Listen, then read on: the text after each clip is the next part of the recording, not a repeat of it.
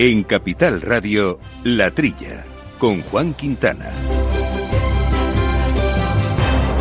Buenos días, gente del campo, y buenos días, amigos del campo y de sus gentes. Bienvenidos otra vez aquí, otra semanita, aquí a hablar de agricultura, de alimentación, de ganadería, estas cuestiones que tanto nos eh, gustan y que, bueno, que tantos quebraderos de cabeza también eh, dan muchas veces, sobre todo a los agricultores a los ganaderos, a los profesionales.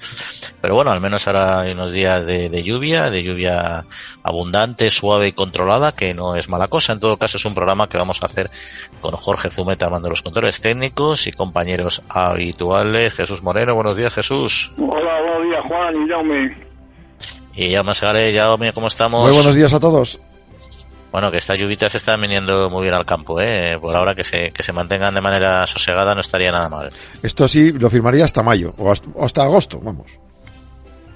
Un pequeño paréntesis para, para la siembra Sí. y luego ya que siga lloviendo. Sí, sí. En fin, oye, pues vamos a hablar, por cierto, hoy de, de, un sector, bueno, de un producto que es el glifosato, tristemente de moda en muchas ocasiones, porque hay una especie como de lucha férrea de determinados grupos y también a nivel político contra este herbicida, que es imprescindible, la verdad, para el campo y que además ahora mismo no hay una alternativa que lo sustituya. Y bueno, parece ser eh, que puede ser eh, autorizado nuevamente durante un periodo más corto de lo habitual, pero bueno, que puede mantenerse 10 años, pero todavía queda un proceso por delante de, de negociaciones y de aprobaciones ahí en Bruselas y de eso nos va a hablar eh, eh, Nacho Senovilla, Ignacio Senovilla, que es el secretario de Agricultura eh, de UPA y también el presidente de ALAS. Bueno, y, y ¿os gusta la paella, Jesús eh, eh, y Jaume? Entiendo que sí, ¿no? Como Sí, debe ser, eso ¿no? es una pregunta retórica, digo yo, ¿verdad, Jesús? A mí me gusta el arroz hasta, hasta vamos, eh, eh, a tope, me gusta el arroz, sí. Y, y si os preguntara cuáles son los ingredientes principales de, de la paella, ¿os atreveríais a decirlos todos? ¿O buena parte eh, de ellos? Arroz, bomba y garrofós seguro. Luego ya le echan lo que sea, pero pimientos, le echa un poco carne. No, no, no, no, estás un poco desencate, faltan los detalles, ¿eh? se nota. eh. O sea, ti- tiene la judía verde típica de, Sí. Valencia, que es una judía plana típica suya. Tiene, por supuesto, pollo y conejo, la paella valenciana, digo. Sí, Luego hay todo sí, tipo de arroces en Alicante, etcétera. Tiene pimentón, tiene azafrán y, por supuesto, tiene, tiene agua, entre otras muchas cosas, ¿no? Pero bueno, hay dos productos en concreto, que son el garrafón y el arroz, que, bueno, podrían estar amenazados. O sea, puede ser como las cosas vayan mal, que la paella tenga un futuro corto, no la paella en sí, pero la paella como tal. Bueno, es un poco exageración, pero es verdad que las producciones de, de arroz y las, pa- las producciones de garrafón, esta judión blanco tan típico de la paella valenciana, pues están cayendo y mucho. ¿Qué está pasando con ello? Pues vamos a ver si nos lo cuenta José Pascual Fortea, que es el responsable sectorial del arroz de Abasaja y el presidente de la Asociación del Garrafó, David eh, Bosch. Y bueno, veremos qué lo que pasa y si podemos seguir comiendo paella sin, tranquilamente y en todos sitios con los ingredientes al menos con los que la conocemos. Bueno, y otros asuntos del campo que iremos poco a poco desbrozando. Hablaremos de bicis eléctricas hoy. ¿En dónde? Pues en la España medio llena, con nuestro amigo Pablo Madero, bueno, en Zamora en concreto, que normalmente oímos hablar de otras cosas, pero el mundo rural también desarrolla proyectos innovadores y altamente tecnológicos. Bueno, estas cuestiones también que vamos a ir desbrozando porque tenemos que hablar de consumo, de cesta de la compra, de precio, pero todo eso va a ser a partir de unos instantes. Ahora solo me queda recordarles nuestro correo electrónico para cualquier cuestión que nos quieran plantear, que ya saben es la trilla arroba capitalradio.es. En abril, aguas Novi. El cambio climático lo ha cambiado todo y los riesgos son más y más imprevistos, como las sequías o el pedrisco. Por eso necesitas un buen seguro agrario que garantice tu tranquilidad. Y ahora es el momento de contratar tu seguro de herbáceos. Agroseguro. Trabaja sobre seguro. La Trilla, con Juan Quintana. Bueno, pues antes de empezar con el repaso de la actualidad, un recordatorio para todos aquellos que se quedan al mundo del periodismo, el periodismo agrario y medioambiental, y es que se ha convocado la cuarta edición del concurso de premios de periodismo ambiental de ANEAVE, la Asociación de Aguas Minerales de España. Les queda muy poquito tiempo. Ustedes, si quieren publicar o escribir, ¿no, Jaume? Porque tenemos ya aquí en puertas Pues sí, plazos es hasta para el día entregar estos 30. productos. Hasta el 30 de octubre mm, lo convocan eh, como eco- economía circular. Si son periodistas comunicadores, pues se pueden apuntar. La recepción, insisto, es en co- comunicación arroba aneave.com, aneave con B, comunicación arroba aneave.com, premio periodismo medioambiental. Ojo que la dotación es de mil euros para el ganador. Hasta el día 30 de octubre hay tiempo. El día 30 de octubre para publicar los trabajos, pero hasta el 3 de noviembre para enviarlos a ese email que, que has dicho. O sea, que hay un poquito más de margen si todavía alguien se quiere presentar a estos, a estos premios. Ya saben, para hablar de lo que es eh, el agua mineral, los el envase, sobre todo lo que es el envase y lo que implica el agua mineral en nuestra economía circular. Bueno, vamos a entrar ahora con cuestiones de actualidad y como anticipábamos, con temas eh, de consumo, porque ha caído el consumo de alimentos el 1,1% el 1,1% interanual en agosto, a pesar de que los precios, bueno, y los precios, o porque los precios, como saben los oyentes, siguen subiendo de manera desaforada un 10%, que no es poca Claro, eh, cada mes estamos, o cada dos semanas estamos dando datos de entidades, pero fíjate que todas coinciden en lo mismo. Consumimos muy poquito menos y gastamos bastante más, un 10% más de promedio, y consumimos entre el 1, el menos 1 y el más 1%. Los hogares incrementan un 5,3% el, el consumo de carne, eh, hay que decir también que ha crecido la, demanda de, de, carne fresca, un 7,6%, pollo el 11%, vacuno el 5%, se reduce la fresca de conejo y ovino caprino. Y además se incorpora 32% más de carne congelada. Bueno, aquí entiendo yo que en este verano, como pasa en todo el verano, la gente se relaja un poco más, gasta un poquito más, tienes vacaciones, hay más empleo y por tanto se puede gastar más, hay gente que ya deja el paro por dos meses, la hostelería, todo eso también había que añadirlo como motivos. El gobierno no lo da, pero yo ahí lo suelto por si acaso queréis pensar en ello. Los hogares han aumentado el 1,1% en la conserva de pescado y el molusco y el sector lácteo ha caído un 6,6% en líquido. En lo que son derivados lácteos aumenta el 1,6% las ventas.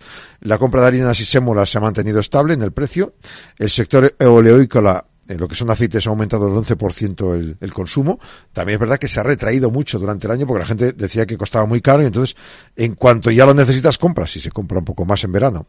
Eh, la Virgen Extra ha perdido intensidad de compra el 16% menos y el segmento de frutas secas también ha incorporado un 2,6% más en su base de compras. Ya, ya, ya, sabéis el dicho este matemático, ¿no?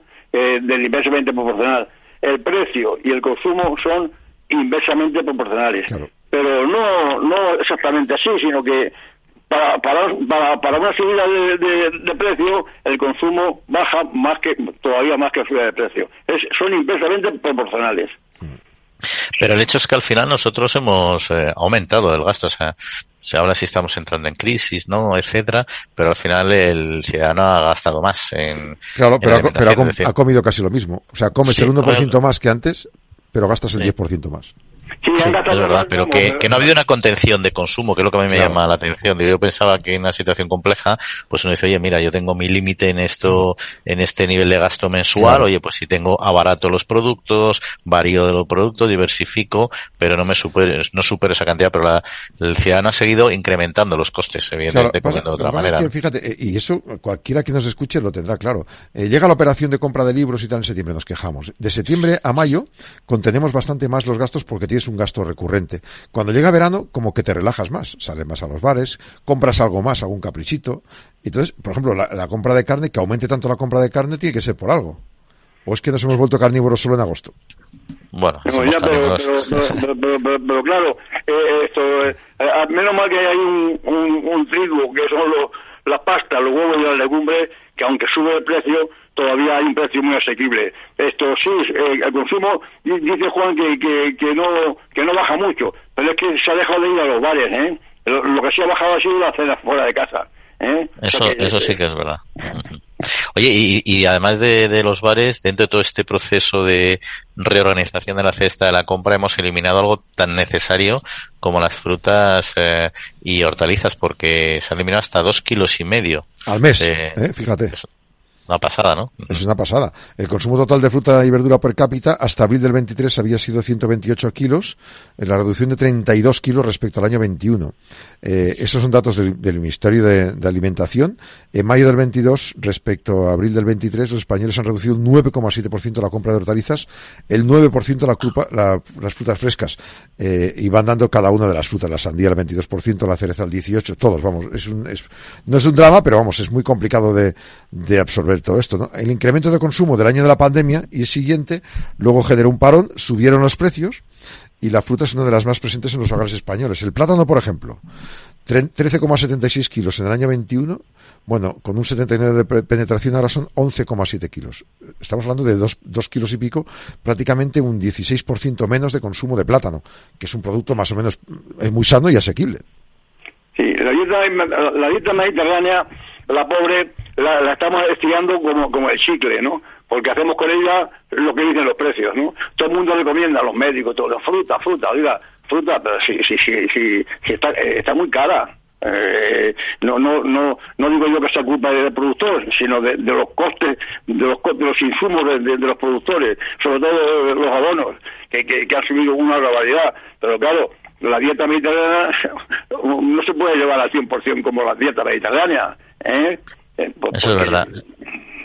Eso es verdad, se está cambiando mucho la tendencia y todavía nos queda hablar del aceite de oliva, pero vamos a hacerlo después porque tenemos un interesante tema que tratar ahora que precisamente es de un input, aunque en este caso no son los abonos, son los herbicidas y dejamos para después, si os parece, el asunto de, de la caída del consumo que ya ha comentado Jauma, por supuesto, aparejado en este caso y y con una caída de la, de la producción en la campaña 22-23. Pero eso lo vemos en unos instantes. Agrobank les ofrece este espacio.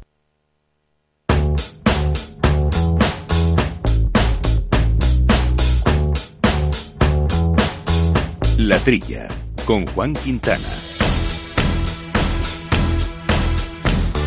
Bueno, pues eh, ya anticipábamos al principio del programa, el pasado 13 de octubre el gobierno español se posicionó a favor de la reautorización del glifosato, este herbicida tan estigmatizado eh, de manera bastante injusta en la, en la mayoría de los aspectos. Pero bueno, lo hizo votando a favor de esta propuesta en el Comité Permanente de Plantas, Alimentos y Piensos y fue una decisión aplaudida eh, por el sector. Vamos a ver esto que conlleva y sobre todo en qué situación se encuentra ahora este imprescindible input de nuestro campo con Ignacio Senovilla, que es secretario general de la Unión de Pequeños Agricultores y también presidente de ALAS, de la Alianza por una Agricultura Sostenible. Nacho, muy buenos días, bienvenido. Hola, buenos días. Bueno, eh, ¿qué es lo que qué es lo que se decidió al final, por cierto, con este favorable eh, voto del gobierno español? Bueno, mm, yo creo que es la primera vez en un tema tan complejo como este y tan mediático como es el tema del glifosato, que viene ya de hace siete, ocho años, que el Ministerio ha hecho lo que tenía que hacer, mirar por sus agricultores que le necesitamos. Y, y concretamente digo esto porque en otras ocasiones, sobre todo hace cinco años, eh, bueno, estaba muy viendo a ver lo que hacían los franceses y Alemania, pero sobre todo los franceses, y, sin embargo ahora, bueno, pues han cabezado como el país quizás a lo mejor más grande agrícolamente después de Francia y Alemania y han cabezado un poco el tema y bueno, nos ha parecido bien y, ha cumplido con el compromiso que tenía con, con los productores de aquí en España.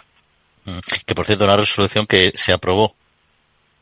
No, eh, ahí lo que la votación salió por mayoría, no mayoría cuantificada suficiente para que se aprobara, sino que una mayoría salió, hubo pocas abstenciones, digo muchas abstenciones y poca, pocos votos en contra, además de países más bien pequeños y agrícolamente pues tampoco tienen mucha importancia.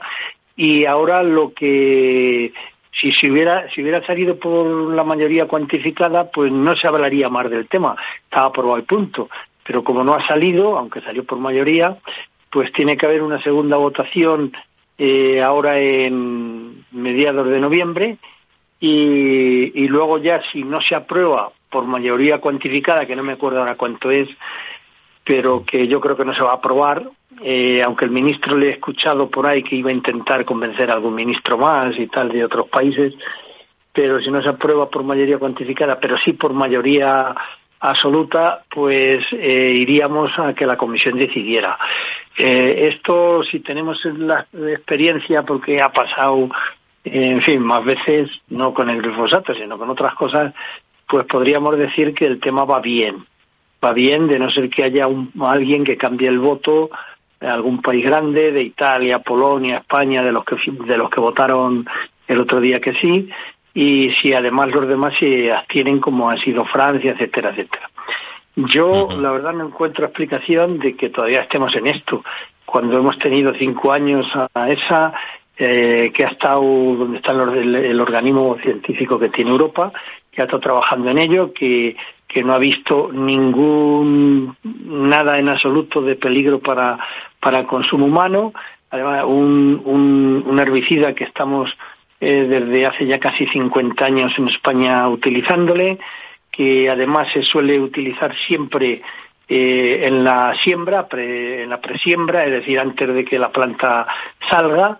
Y, bueno, en fin, no, entiendo por qué todavía estamos así y países como Francia que, que se hayan abstenido. Es verdad que hace cinco años Francia encabezaba el no y ahora por lo menos se ha abstenido. Y, y, Nacho, eh, en la parte los informes de la EFSA que, con, que menciona son favorables. Cuesta entender, por tanto, que a veces con otros informes pues haya países que se abstengan, incluso que voten en contra. Pero además del, del tema de la para, del, del tema de para consumo, desde la perspectiva medioambiental, que es donde yo creo que a veces se, se enfoca la crítica a este herbicida, eh, ¿cuál es el papel que juega el glifosato desde una perspectiva medioambiental? Mira, importantísimo, porque vamos a ver, por ejemplo, y os pongo un ejemplo muy claro que le tenemos en España. En España ahora mismo tenemos más de un millón de hectáreas que está en siembra directa. Uno de los mayores problemas que tiene España es la erosión del suelo. Con la siembra directa mm, estamos conservando un suelo, estamos mejorando el suelo. Uno de los mayores problemas que se tiene en el mundo mundial, el medio ambiente, es la diversidad. Eh, con la siembra directa en cereales estoy hablando del millón, más de un millón de hectáreas en cereales, nos encontramos que hay mucha más diversidad de todo. ¿Qué significa? Si este herbicida, que además yo quiero quedarlo claro porque me está ocurriendo ahora, ahora estoy eh, teniendo algunas entrevistas, eh, el glifosato en sí no existe como marca. Esto lo quiero decir pues para, para la gente que no está muy metida en esto. El glifosato es una sustancia activa que después de perder la patente una empresa americana que lo tenía, ya hace más de 20 años, eh, lo utilizan, al, perderse la patente, pues lo utilizan, me parece que eh, 54 marcas de herbicidas eh, para las malas hierbas están utilizando esta sustancia. Eh, es efectiva, la mala hierba nosotros los agricultores, yo que soy agricultor, no nos gustaría utilizar ni herbicida, ni insecticida, ni nada si no tuviéramos necesidad de hacerlo. Entre otras cosas porque cuesta dinero y, si no sería más rentable no utilizarlo.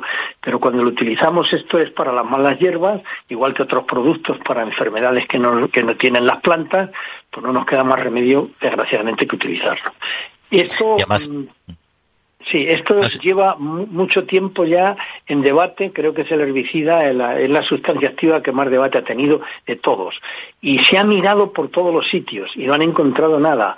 En España llevamos 40 o 50 años, entonces no entendemos cómo seguimos con este debate que le están utilizando algunos políticos y además alguien, mucha gente populista, porque es muy fácil vender esto. Y además es necesario, yo entiendo que la agricultura de conservación, que es uno de los modelos agrarios que se potencian precisamente por su impacto ambiental, necesita la aplicación de este producto, ¿no? Le necesita y, es que no, hay otra alternativa. Y, bueno, no sé si en cuánto tiempo tendría que salir, pero si vamos luego que esto se utiliza mucho en, en, para cortar incendios, en muchos sitios, eh, cuando hacen, no me acuerdo ahora cómo se llama, en, la sierra que te hacen un, corta, un cortafuego, echan el glifosato para que no salga maleza, para que no salga hierba. Si nos vamos, por ejemplo, a las propias eh, cunetas de las carreteras, en fin, yo creo que eh, todos los que creen que con el glifosato se crea, crea problema al medio ambiente se equivocan. Creo que este herbicida mm, bien utilizado, como creo que en este momento se está haciendo, pues mm, incluso beneficia al medio ambiente eh, y sobre todo, voy a decir también otra cosa, el medio ambiente es importante, pero también es importante tener alimentos y tenerlos a buen precio. Sin el glifosato no cabe duda de que las producciones que tiene España, yo diría, en el mundo mundial, costaría mucho más, que parece que cuando estamos hablando muchas veces eh, de la inflación, de que suben los productos agrícolas, si no tuviéramos herramientas como esta, es probable de que tendrían un precio superior porque nos costaría muchísimo más o bien producirlas o producir mucho menos. Sí, porque ahora no hay alternativa, ¿no? Eh, tecnológica, digamos, no, ¿no? No tiene ninguna alternativa y el ejemplo claro es que Francia hace cinco años, bueno, mejor dicho seis porque se ha dado uno de prórroga, en el estudio de, esta, de esta sustancia, Francia dijo Macron que en Francia no se iba a utilizar. Esto lo dijo hace seis años. En Francia mm, dijeron que no se utilizaba. Cuando se pusieron manos a la obra, ven que no tienen ninguna alternativa y las producciones en algunos en algunos sectores fueron malísimas y al año siguiente tuvieron que volverla a utilizar. Es más, eh, hubo una comisión en el propio Parlamento francés que estuvo estudiando una alternativa y no la han encontrado. Y ahora Francia, que encabezó el no hace seis años, ahora yo creo que como le da vergüenza, pues se ha abstenido por no decir que sí. Porque Macron, lo que dices, pero que dices que al final eso va, a favorecer que la comisión en un momento dado al menos todo parece indicar que se pueda salir para adelante. Eh, por cierto, esto, este procedimiento es para, entiendo, para una reautorización permanente o excepcional. Entiendo que eh, permanente, ¿no? No, es para 10 años la reutilización. Algo que tampoco entendemos porque el protocolo que hay en Bruselas para estas eh, renovaciones de productos suele ser de 14, 15 años. Y aquí, bueno, la otra vez fue 5 y ahora le han puesto 10. Bueno. Y, y luego, bueno, hay un debate también interno de que incluso pueda decirse que en algunos cultivos no se utilice y tal, pero sin embargo la propuesta de la Comisión eh, no dice nada de eso, renovación 10 años y, utilización donde se crea necesario. Muy bien, pues veremos cómo evoluciona. Por ahora, mira, la cosa no pinta mal, que ya es un, que no es, que no es poco, dado todo lo que ha sufrido el campo con, con, la, con el veto a este producto. Ignacio Senovilla, pues muchas gracias como siempre por atendernos y esta otra ocasión. Gracias, gracias a vosotros. Un abrazo. Bank les ha ofrecido este espacio.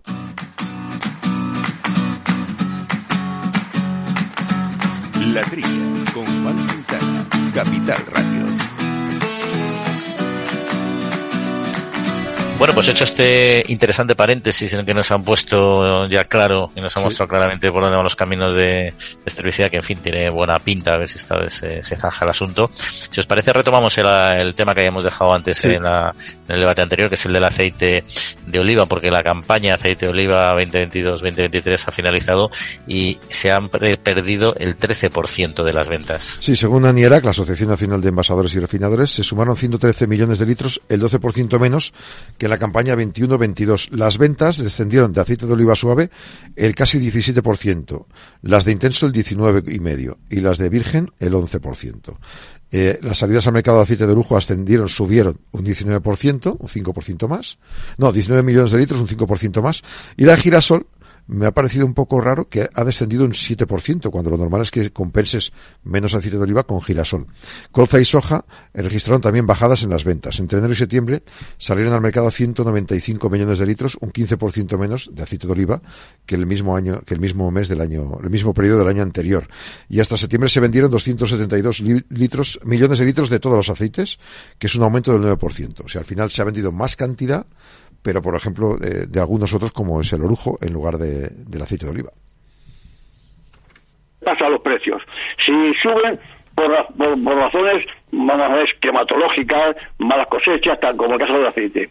Vienen, vienen luego bien dadas y nunca alcanza el precio que tuvo en, en el origen. ya, eh, eh, eso, es curioso. Sube, sube, sube. Sube como un cohete, cae como una pluma. Eso es como la gasolina, ¿verdad? Claro, claro, claro. Yo, yo, yo tenía fe, tengo fe en que estas lluvias que están cayendo ahora, pues que, que puedan engordar un poco la aceituna. No, no, tengo, no, no, no dicen nada los, los, los, cultivadores ni, ni, ni las almazaras. Yo, yo, yo creo que algo tiene que ver esta, esta lluvia con que engorde la aceituna y las perspectivas sean un poquito mayores que las, las 800.000 eh, toneladas que, que esperan coger. Yo creo que sí. Y, y, luego lo que comentabas, eh, Jauma, también de, de que es raro que haya bajado también el, el, de girasol en paralelo en vez de sustitución. Yo no, yo no tengo la respuesta, pero sí creo que puede pasar que, precisamente por el encarecimiento del aceite de oliva virgen extra, además de habernos ido a otros de, de oliva de menos eh, calidad, también que la gente sea más eh, cuidadosa en su consumo y en su reutilización. Eso es verdad. Porque es verdad que cada vez utiliza, o sea, muchas veces cuando las cosas van bollantes dices pues hago pues hago un uso dos usos del aceite y luego ya lo sustituyo porque mm, para que no se deteriore demasiado no porque cuando las cosas no están también pues te las aguantas más, haces la tercera, la cuarta fritura. A los niños, a los niños le dices, ahora, el, el, frito está muy mal, eh, eh, no, no, es tan sabroso y es más com, es más, más malo. Eh, vamos a hacerlo a la plancha. Y entonces les quitas el frito. O, o, o, con las air fryer que están tan de moda, que ya dices, vamos a ir a nuestra air fryer y nos quitamos la fritura. O incluso al horno, que es como una, una air fryer más, de más consumo, ¿no? Oye, bueno, pues eh, otro asunto de, de, seguimiento de precios, etcétera, ya que estamos hoy en esa línea, es el acuerdo de PSOE y Sumar, que entre otras muchas cuestiones han pactado monitore, monitorear, hacer un seguimiento detallado sí. del precio de los alimentos y retomar la ley del desperdicio. Sí, o sea, por una parte, con eso de monitoreo quieren cumplir la ley de cadena alimentaria, o sea, que eso admiten entonces que no se está cumpliendo, eh, y lo del desperdicio alimentario también como un objetivo importante, ¿no? Además, ofrecen fomentar la agricultura ecológica y regenerativa, impulsar un sector primario moderno y sostenible. Y luego también he visto que, por ejemplo, una estrategia nacional para desarrollar toda la cadena de suministro alimentario. Pensaba que ya teníamos desarrollada esta cadena. Actualizar la estrategia nacional frente al reto demográfico en los lugares de, de producción de, alimentos. Y en cuanto a la pesca, pues eh, actividad sostenible, culminación del desarrollo de la ley de residuos en suelos contaminados y garantías del desecho a reparar a las personas consumidoras con una transposición de normativa europea. Del derecho, perdón, es decir, que cuando hay un problema de, algún tema de algún producto, pues que sea más rápida la reparación de esos daños. De, acuerdo. Oiga, de acuerdo ahora y los cuatro años que, que llevan gobernando no, no hay de acuerdo ninguno. ¿Qué, ¿Qué, me quiere decir? Como dice, como dice Jaume, es que, es que si, si no se cumplía la, la, la, ley de la cadena alimentaria, tampoco se cumplía hace cuatro años. O sea que hay cuatro años en balde. Sí, sí, Pero si además yo creo, Jesús, que la ley de la cadena alimentaria, la monitorización, precisamente el seguimiento, es en lo que se fundamenta. La ley de la cadena alimentaria para, o la aplicas con monitorización y con seguimiento, o si no, al final, ¿cómo vas a aplicarla? A base de denuncias y investigaciones puntuales, no tiene ningún sentido. Yo, mira, a mí me da la sensación de que es un acuerdo, bueno, que se han cogido grandes conceptos, pero que buena parte de ellos eh, se, se, presupone al menos que se estaban haciendo adecuadamente, ¿no? A estas alturas, eh, como decís ambos, sorprende, sorprende un poquito este, este acuerdo que parece como de perogrullo y de, y de años atrás ahora, ¿no? Pero bueno. Así es.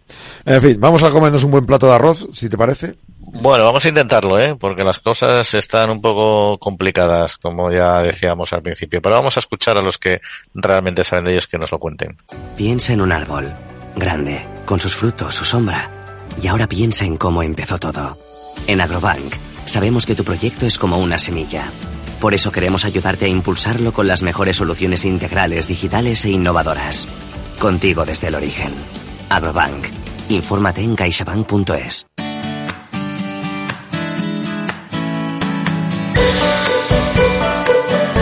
La Trilla, con Juan Quintana, Capital Radio. Bueno, pues el arroz bomba, el garrafón, eh, la bachoqueta, el pollo, el conejo, el azafrán, pimentón, en fin, por supuesto el agua, hablamos de esos productos y todos ustedes saben perfectamente que estamos hablando de nuestra célebre paella, son ingredientes básicos. Bueno, pues hay al menos dos de ellos que no están pasando por sus mejores eh, momentos, el arroz y el garrafón, y de ellos nos queremos ocupar precisamente hoy en este eh, programa. Pero vamos a empezar con el primero, el principal también, que es el arroz y que ha experimentado una importante bajada de la producción. Y para hablar de ello nos acompaña don José Pascual, que es responsable de la sectorial del arroz eh, de Abasaja. ¿Está realmente eh, cayendo la producción a un nivel preocupante de arroz de una forma más, eh, más permanente o es una cuestión coyuntural? No, no, es una está todos los años está disminuyendo la, la producción una barbaridad, entonces eh, hasta el punto que llegaremos que no lo podremos cultivar ya. ¿Y, y más o menos eh, en qué niveles de reducción de producción, eh, de, de, qué niveles estamos hablando? Pues de cada año que pasa es un desastre. El año pasado ya fue un desastre, este año un poquito más y, y suponemos que el año que viene si seguimos cultivándolo pues también porque eh, uh -huh. viene todo debido a, a, un hongo que se llama denominado pericularia, ¿vale? Y este hongo lo que hace es que cuando está la ya que está en la espiga allá afuera y está llenando grano, el grano le, le corta la savia por, por, por el principio de la espiga y la seca. ¿Y, ¿Y, no tenemos tratamientos fitosanitarios que se puedan aplicar para combatirlo? No tenemos porque eh, siempre estamos echando un producto y al final eh, crear unas, unas resistencias, al crear esas resistencias, pues no, no le hace nada. Mm. O sea que solo tenemos un producto, no hay no hay, no hay, no hay, alternativas de disponer de, no, no. Tenemos varios productos, pero son todos de la misma familia, entonces al final queda una resistencia y no y no, no, le hace nada ya. Porque nosotros reivindicamos siempre que cuando nos prohíban un producto, pues que tengamos otra alternativa, porque si nos prohíben algo que hace, hace efecto y después no, no, no tenemos armas para poder combatir el hongo, pues al final vamos a tener que dejar de cultivar. Y de esos productos prohibidos que te llevan a, que, a tener un solo tratamiento y esa generación de resistencias, en, en terceros países que, de los que podemos importar eh, arroz, eh, ¿tienen esas mismas prohibiciones o pueden utilizarlo libremente? No, no, pueden utilizarlo libremente no lo pueden utilizar al 100%, pero sí que dejan un, tienen un tan por ciento de residuo, ¿vale? Y ahora la, eh, la Comunidad Económica Europea va a subirles el límite de residuo, ¿vale? Entonces es la reivindicación que nosotros estamos haciendo siempre, porque no hay derecho que a nosotros nos dicen que nos lo prohíben porque es cancerígeno y al, al, arroz que de fuera le dejan echar, no es que le dejen, es que ahora le van a subir el, el, el residuo. ¿Sabes lo que te quiero decir? Entonces eso es una barbaridad que no tiene nombre, no tiene cabeza ni pies. Sí, eso es una cuestión que siempre debatimos aquí, que afecta a muchos sectores y que es difícil de, de entender, desde luego, por los, porque al final es un agravio comparativo para los productores eh, europeos, ¿no? Y, y, por cierto, la producción está bajando en cuanto a nivel de precios. Eh, ¿El agricultor puede compensar estas caídas de producción con precios o no?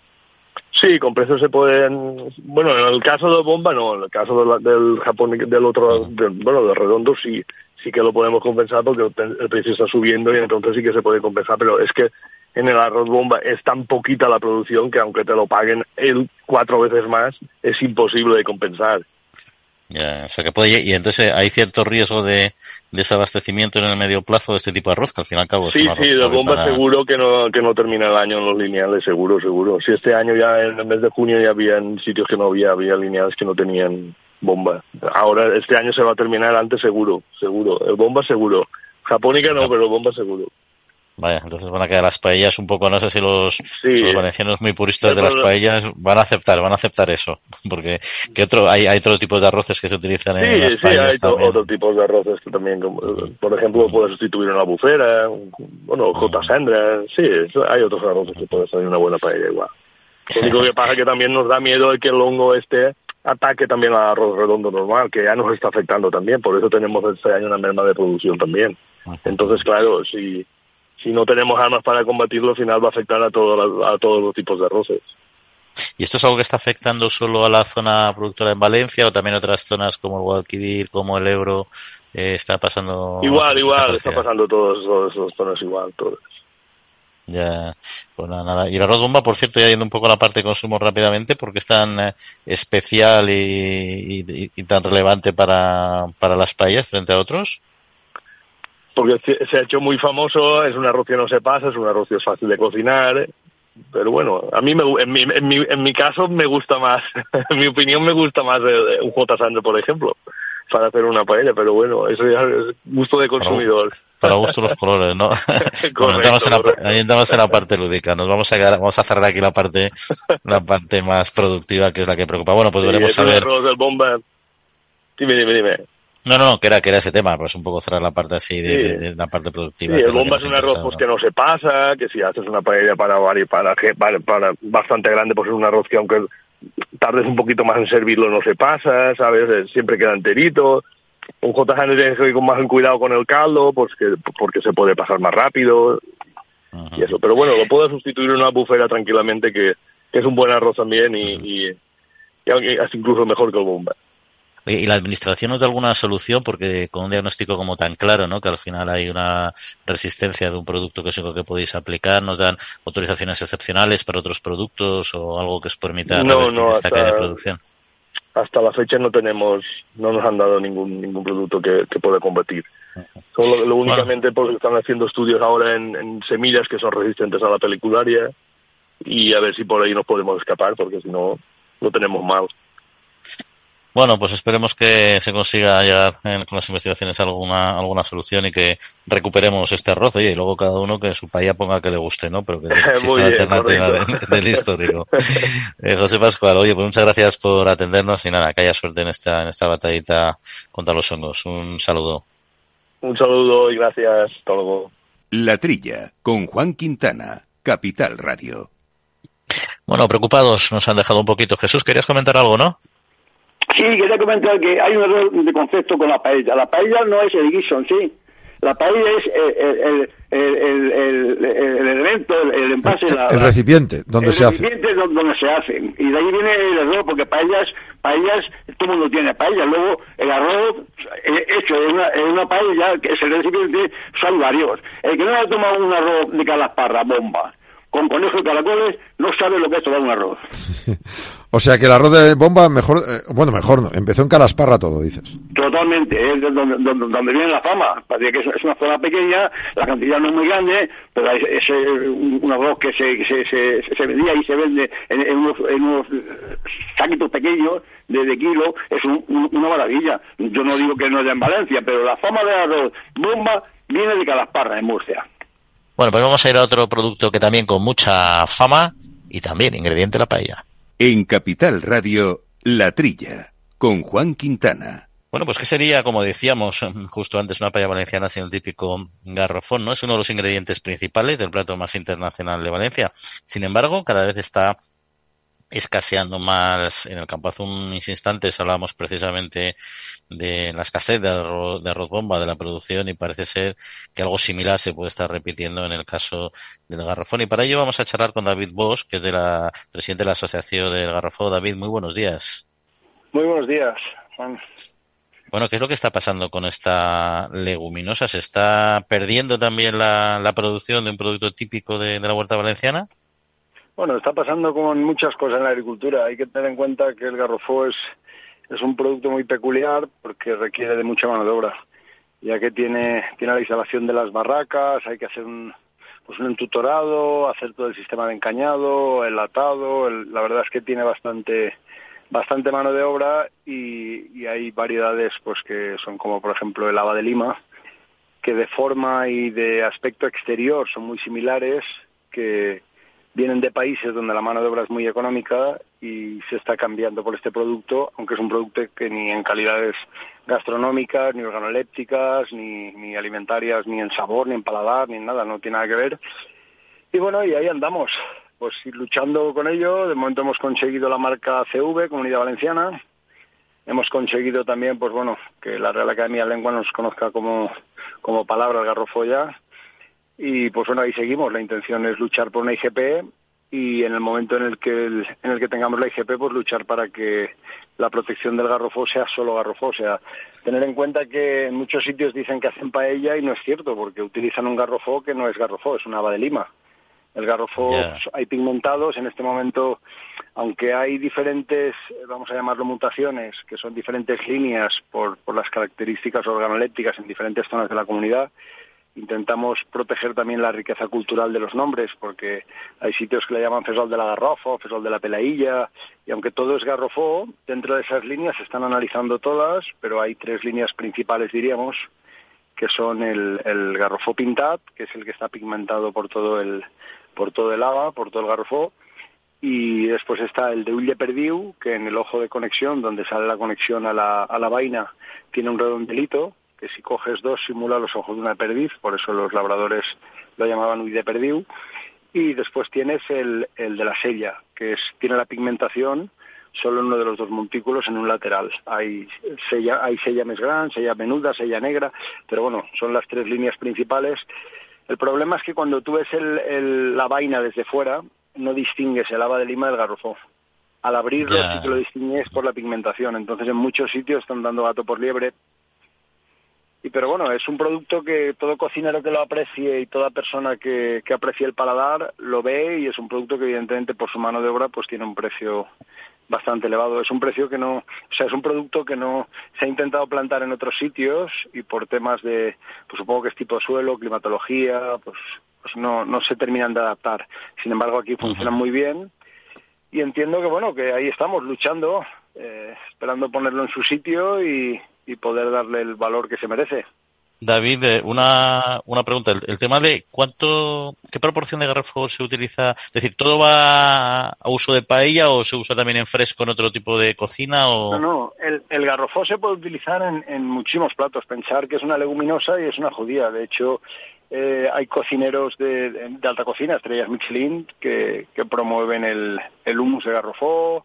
Hay, si te vas a las zonas, por ejemplo, eh, que yo conozca en la Safor, en Oliva, por ejemplo, tienes el, eh, no sé si es el, el arroz farsit, es pimentos farsit, que son pimientos rellenos, los hacen con, con, con garrofó y tienen un plato que se llama el arroz de stew, que es el arroz al horno de verano, que este arroz también lleva garrofó. Quiero decir, no solo se usa en la paella, se, se puede usar eh, como se usa cualquier tipo de judía. Lo que pasa es que eh, cuando salió la paella en su día, hace cientos de años, eh, el producto que había aquí era el garrofó y fue la leguminosa que se le aportó. ¿Por qué?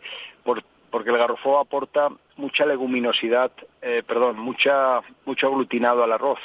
Hace que no solo es el sabor que el, que el arroz tiene, es, es lo que le aporta al arroz hace que, el arroz quede mucho mejor. Quiero decir, de hecho hay estudios de cocina y hay varios cocineros que, que dicen que es, es, es increíble la diferencia, quiero decir, de hacer con un, utilizar un garrojo a utilizar un haba de lima, pues no tiene nada que ver. Y David se habla mucho del tema de, del almidón en las leguminosas y el papel, el papel que juega el almidón en lo que es un, una, una paella, por así decirlo, ¿no? Sí, efectivamente. Yo intentaba decirlo antes, pero la verdad es que no, he dado con la palabra. Pero es cierto, el, el garrofó eh, le aporta un almidonado que hace que, el, que el, el, acabado del arroz no quede igual si utilizas garrofó como si no lo utilizas. De hecho, hemos hecho pruebas de hacer con haba de lima y con garrofó eh, y, una, y un arroz sin garrofó, usando el mismo arroz, usando la misma, el mismo agua, todo igual. Y al final notas que la diferencia es, es, es bárbara, no tiene nada que ver. De hecho, invito a la gente a que pueda probar el garrofó. La intención al final todo esto es con la protección, pues poderle poner el nombre y que la gente cuando compre garrofó sepa lo que compra, porque hay muchos sitios que vas a comprar fruterías y no es que el frutero intenta engañar, es que el frutero también es engañado, porque ellos compran creyendo que es garrofó porque le ven la forma, pero luego hasta que no lo abres dentro no lo ves. De hecho, a mí me pasa, me lo ofrecen en algunas tiendas y yo digo, ese precio no puede ser. en cuanto le digo, voy a abrir una vaina y te lo pago, que no hay problema. Y le digo, mira, lo ves, esto es haba de lima, esto no es... ¿Por qué? Pues es un producto que que crece de otra manera, es más silvestre, se emparra solo, eh, eh, se, se, produce sobre todo en países donde la mano de obra es, pensar que hay un sueldo, estás hablando de 150 200 euros al mes. Entonces, claro, el, tema de la producción y el transporte, debido a su volumen, que son volúmenes muy pequeños, es, sale muy económico el transportar un trailer lleno, un camión o un contenedor. y, en cuanto a la, Ah, David, eh, en cuanto a la, a la productividad, o sea, buscando un poco la rentabilidad, porque es verdad que no es que sea un producto caro, porque lo caro o no caro eh, depende de, los costes y, la complejidad que tiene a producirlo, ¿no? Pero al final es un valor elevado, ¿no? ¿Se puede aumentar la productividad? ¿Se está avanzando la investigación para conseguir rentabilidades más altas? Estamos haciendo pruebas eh, porque hasta el momento, por ejemplo, se hacía en barracas de encañado. De hecho, yo tengo varios vídeos en Internet que donde se ven 800 metros de emparrado, todo de garrofuego, que se ve todo como una alfombra verde. Eh, tengo algún vídeo también de algún, algún poniente que me ha tirado la barraca al suelo, donde pierdes miles de kilos eh, que ya no los puedes aprovechar.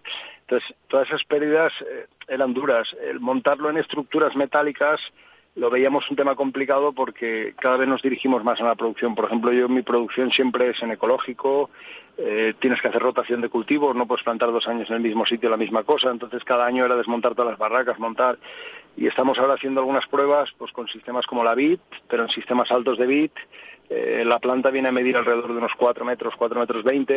Nosotros pensamos que instalando bits, o sea, líneas de, alambre como la bit, de a 2 metros, 2,10 de altura, entre que sube y baja, cuando llega al final puede estar a los 4 metros. Entonces podrías montar en un lado y en otro y hacer filas, pero claro, hay que buscar la forma del campo y hay que mecanizarlo. La mano de obra es, es costosa y pesada. Hoy la sociedad, a la gran mayoría de la sociedad nos es difícil aguantar todo un día de campo trabajando.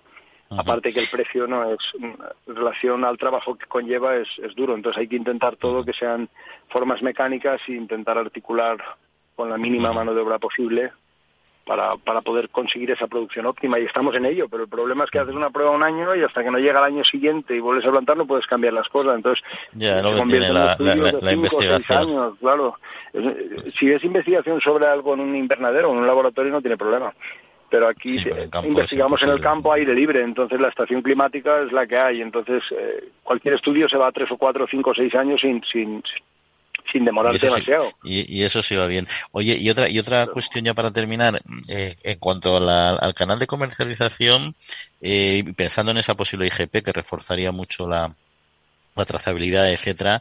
Eh, ¿Cuál es el modelo que vosotros pensáis que tenéis que adaptar? O sea, ¿el modelo de venta de proximidad en ciclo corto o pensáis que podéis llegar a tener entrada ya en, grandes superficies o en otros Vamos a ver, yo, yo, yo, creo que podemos estar hablando a todo volumen. Quiero decir, para mí es, es un producto que está por desarrollar su parte comercial y su explotación alimentaria. Entonces creo que si conseguimos encontrar una forma óptica de producción y, los agricultores empiezan a, cultivar, incluso algunos empresarios o algunos terratenientes que tienen más terreno hacen más producción, empezarán a salir marcas de producto que formarán parte de la IGP o de la Asociación de Productores, que llevarán su sello de la IGP, donde ellos podrán desde vender elaborados, como pueden ser los humus, igual que compramos humus de garbanzo, podremos comprar humus de garrofó en, en las grandes superficies, hasta, hasta tener líneas de producción, incluso el pequeño labrador, que es lo que buscamos que funcione, eh, le abre una línea directa con, con la hostelería, porque cualquier restaurante que quiera hacer una paella puede utilizar cualquier tomate, pero no puede utilizar cualquier garrofó. Garrofó solo hay uno, que son tres variedades, y es el que tiene la Asociación de Productores, que es la que tiene protegido el nombre.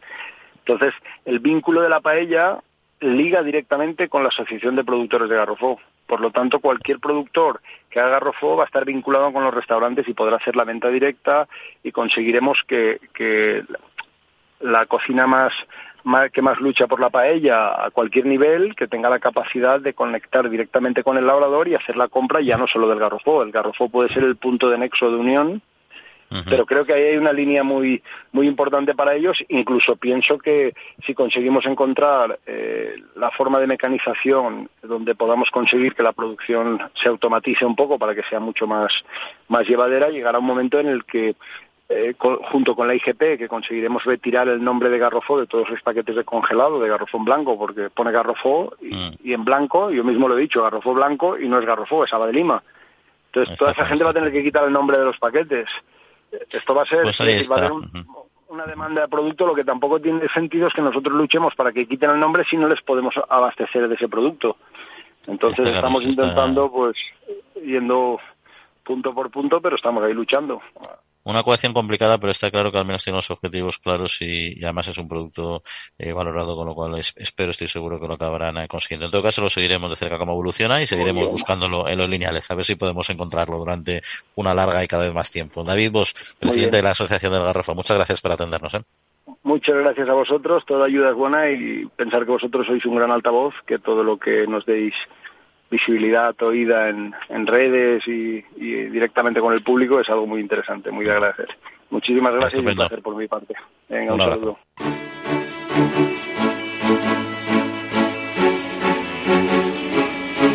Pues nos vamos a nuestra España medio llena, esta vez en concreto, en concreto a Zamora, con nuestro compañero y amigo Pablo Madruelo. Pablo, buenos días. Hola, ¿qué tal? Muy buenos días, ¿cómo estáis? Hoy vengo montado sobre dos ruedas, ni más ni menos. Os voy a contar una historia que eh, procede de Zamora capital. En este caso he querido irme hasta Zamora porque es una de las capitales de provincia más afectadas por la despoblación. Siempre hablamos del medio rural, siempre hablamos de los pueblos, pero hoy me quería detener también en estas ciudades de interior en las que también es importante visibilizar las oportunidades porque algunas de ellas se están despoblando de una forma especialmente rápida. Es el caso de Zamora. Os voy a presentar a Darío y también a Leo. Leo es el protagonista de la trilla esta semana y con él hemos hablado sobre su proyecto que nace en un carácter en un garaje de Zamora, y allí han empezado a hacer unas bicicletas muy, muy particulares que les han, bueno, pues dado una nueva oportunidad laboral que complementa sus distintas trayectorias. Vamos a conocer su proyecto, el proyecto Bestia Bikes, y vamos a saber cómo sirve también para hacer comunidad en el medio rural.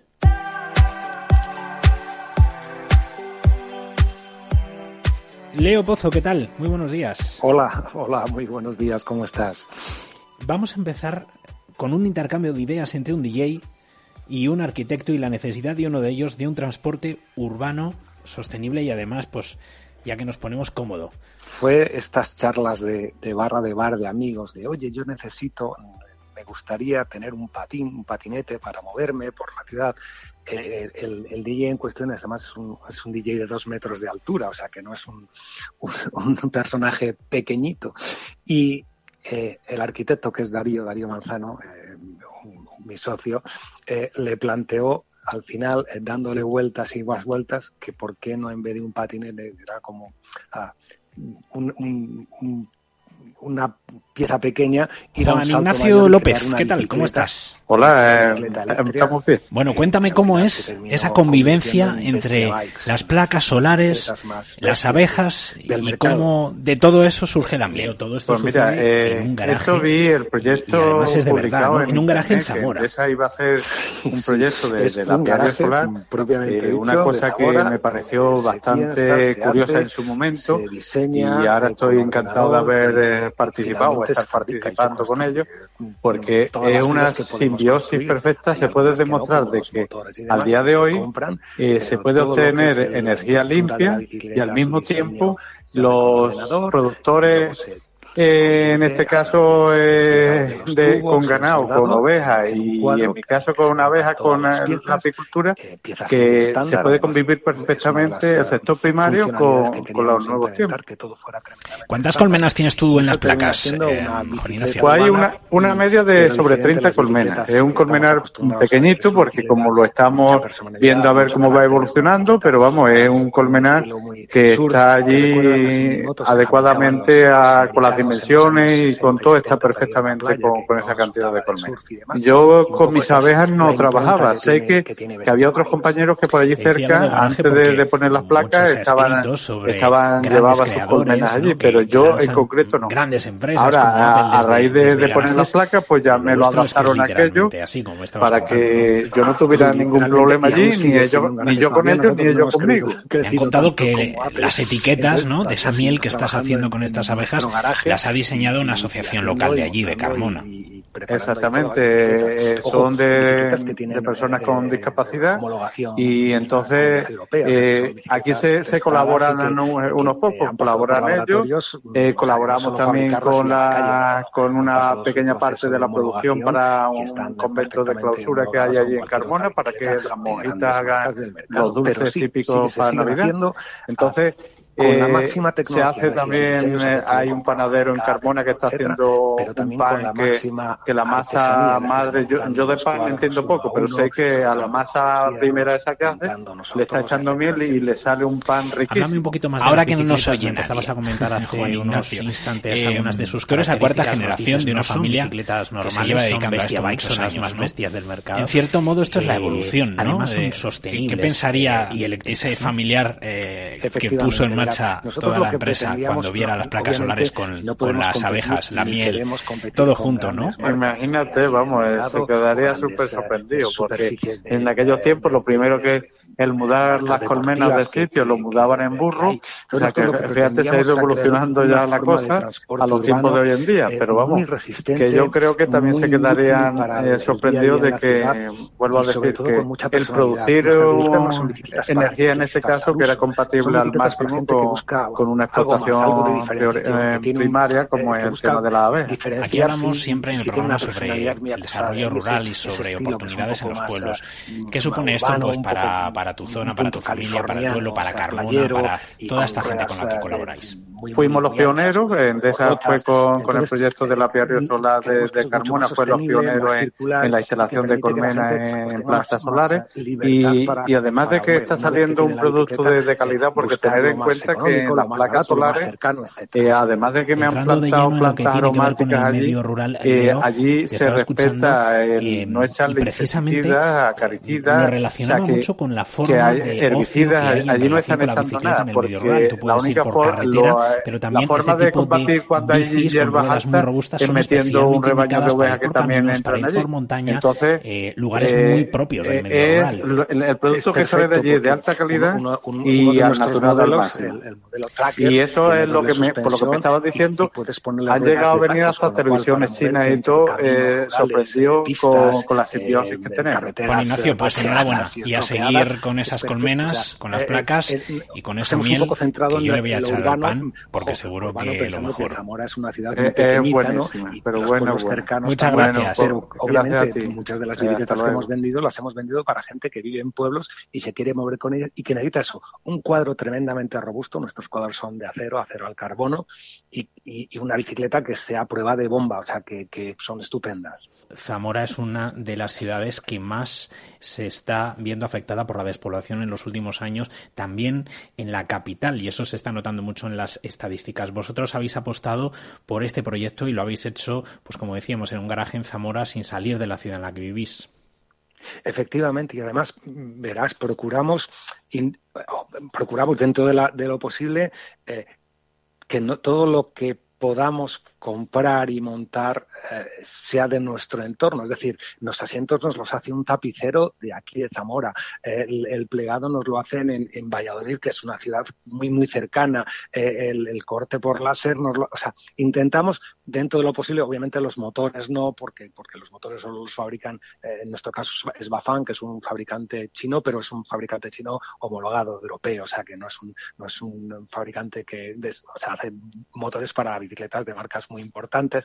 Pero todo lo demás, todo lo que podemos, intentamos, pues si podemos mover un poco la economía local también y apoyarnos y ayudar a todos los pequeños comercios o pequeños artesanos que hay a nuestro alrededor, también lo procuramos para, bueno, un poco generar una red eh, interior en, un, en una pequeña provincia, una pequeña ciudad o una pequeña región, como pequeña gran región como es Castilla y León, para bueno pues intentar también pues pues crear riqueza o generar riqueza dentro de nuestras humildes y modestísimas posibilidades. Somos una empresa pequeñísima ¿eh? y bueno, pero pero desde luego sí que en nuestra filosofía eh, está eso, intentar tirar para adelante de una pequeña ciudad y de una pequeña comunidad como es Zamora, que necesita eso, ideas, necesita modernidad, necesita planteamientos distintos para salir un poco de, ese, de ese impasse en el que está y que, hace que pierda población y que, pierda potencia ¿no? como ciudad y como provincia. Una pregunta más, Leo. ¿Te imaginas Bestia Bikes en el futuro como algo grande eh, que os permita pues vivir solo de eso y desarrollar el proyecto? ¿O por el contrario os gustaría seguir un poco como hasta ahora? Es decir, reservando parte de vuestro esfuerzo, vuestro tiempo, vuestra ilusión a eso, pero también con las miras puestas en otro, en otro lugar. No, no, no, hemos pensado nada, tanto Darío, mi socio, como yo. Eh, sí que es verdad que tenemos muchas ideas y muchas cosas que querríamos implementar. Obviamente, nuestra capacidad, eh, nuestra artillería económica es, es, la que es. Nos gustaría crecer un poco para poder implementar muchas fantásticas ideas que tenemos, eh, ya que hemos hecho unas bicicletas que son distintas y que, y que ahora ya hay algunos modelos similares, pero fuimos, digamos, pioneros cuando empezamos con ellas y, y digamos que también somos también pioneros porque vamos avanzando quizá más que, las otras. Nos encantaría poder implementar eso y para eso sí que nos gustaría crecer, pero siempre manteniendo el, aspecto de, eh, de, mimo con el que tratamos las bicicletas y con el placer que las hacemos, ¿no? Porque además quien nos compra las bicicletas nos las compra a nosotros directamente. Entonces conocemos a, Diego o a Pablo o a Luis o, a, Danilo de Portugal que nos ha llamado, hemos hablado con él, hemos vendido la bicicleta, a, a Danilo le vendimos varias. Entonces casi todos son gente que al final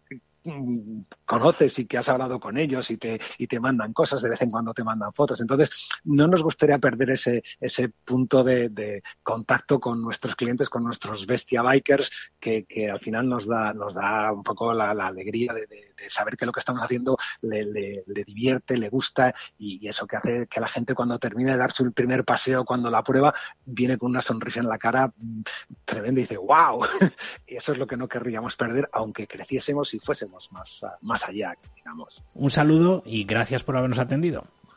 Un millón de gracias y ya sabéis, estamos en bestiabikes.com, bestiavikes escrito.com, para, para lo que necesitéis, lo que queráis, eh, encantados de poder ayudaros. Muchísimas gracias. Hasta aquí la conversación que hemos tenido con Leo. Yo no sé vosotros, pero me he quedado con unas ganas maravillosas de coger ahora una bici y que nos marchemos todos juntos a hacer una rutita. Eso sí, el bocata y la cervecita de después no lo perdono. Que tengáis muy buen día. Nos encontramos aquí en la trilla en unos días, como siempre, con más historias del medio rural. Adiós. Bueno, pues un programa muy cargadito este que hemos tenido hoy. Esperemos que os haya gustado. Agradecemos a Jorge Zumeta mando los controles técnicos porque se nos va el tiempo. Oye, Jesús y Yoma, toca decir adiós, ¿no? Feliz semana a todos y a tomarse un buen arroz. Igualmente, hasta sábado que viene, si Dios quiere.